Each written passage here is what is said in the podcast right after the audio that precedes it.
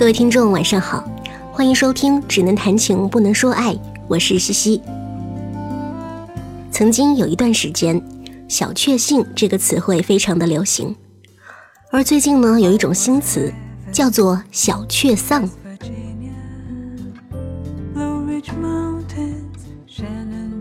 今天我们要分享的这篇文章，讲的就是如何看待小确丧，作者是花大钱。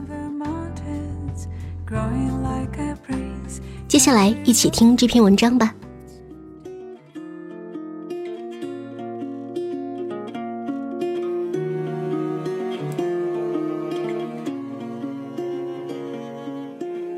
继人人装酷之后，我们好像又莫名进入了一个人人哭丧的时代。网络上的每个年轻人看起来都艳艳的，像是被冬日寒霜拍死的枯萎植物。上课没劲，工作没劲，谈恋爱没劲，坐着躺着都没劲，每天都像是被一团不知从何而来的阴郁笼罩着。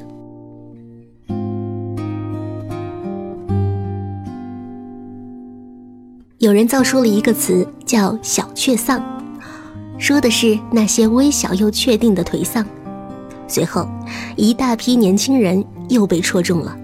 纷纷觉得生活已经被无数小确丧瞬间占据，人生无意义，活着没意思，做什么都不如在家葛优躺。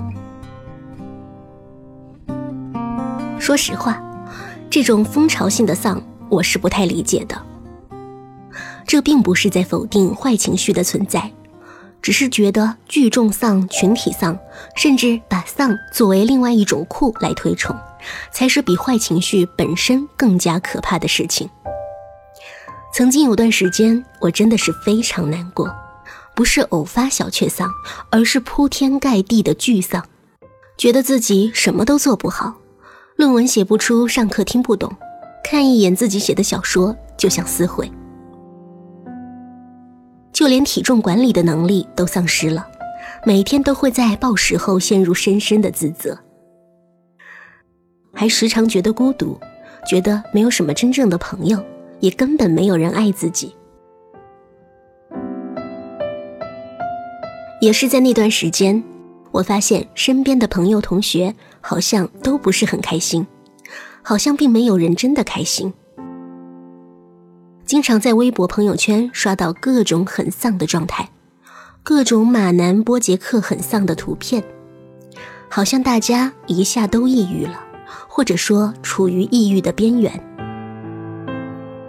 朋友 A 变得很厌学，把自己跟导师的关系搞得很僵。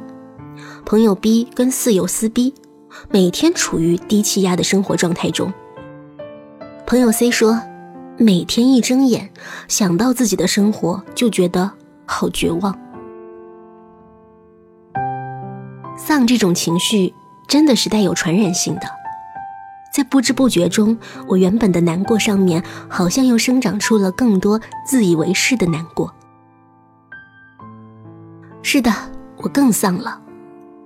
我学着他们在朋友圈发马男的图片和一些负能量满满的语言，甚至开始失眠，每天晚上睁眼到四五点还睡不着，坐在公车上莫名其妙就开始哭，对任何事情都提不起兴趣，整日浑浑噩噩。每一天都是被荒废的，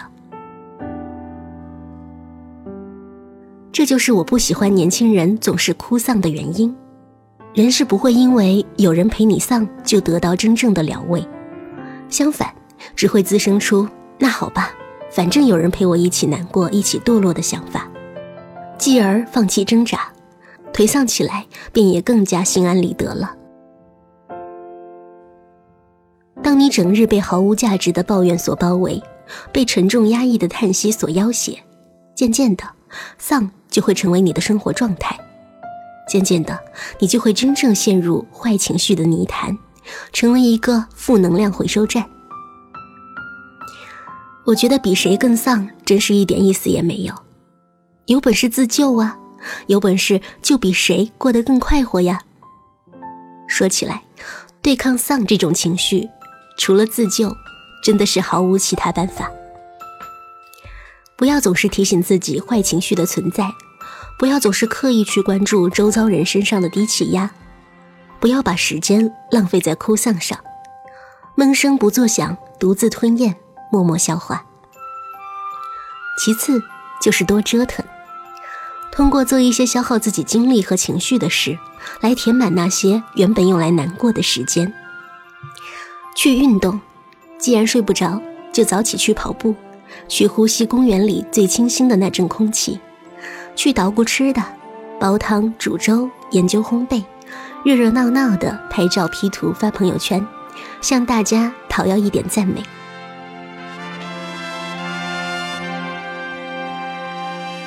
去养宠物，甚至是一棵绿植，关心它的成长，每一天都耐心照料它。不是你来养它，而是让它来滋养你的生活。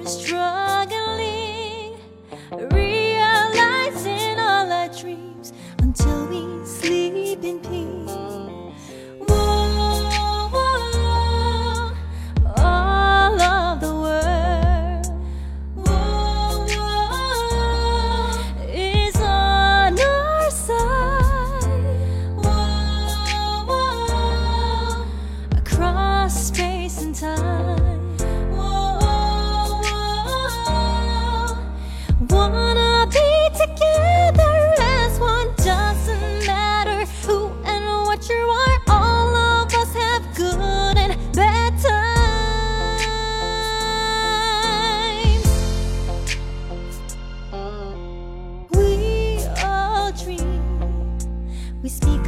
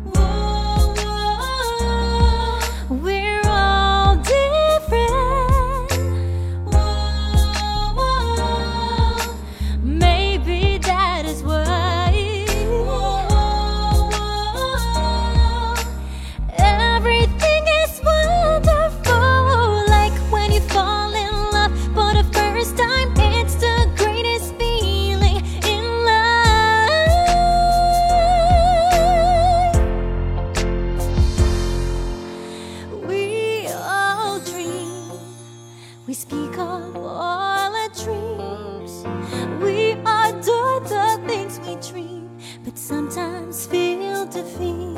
Mm.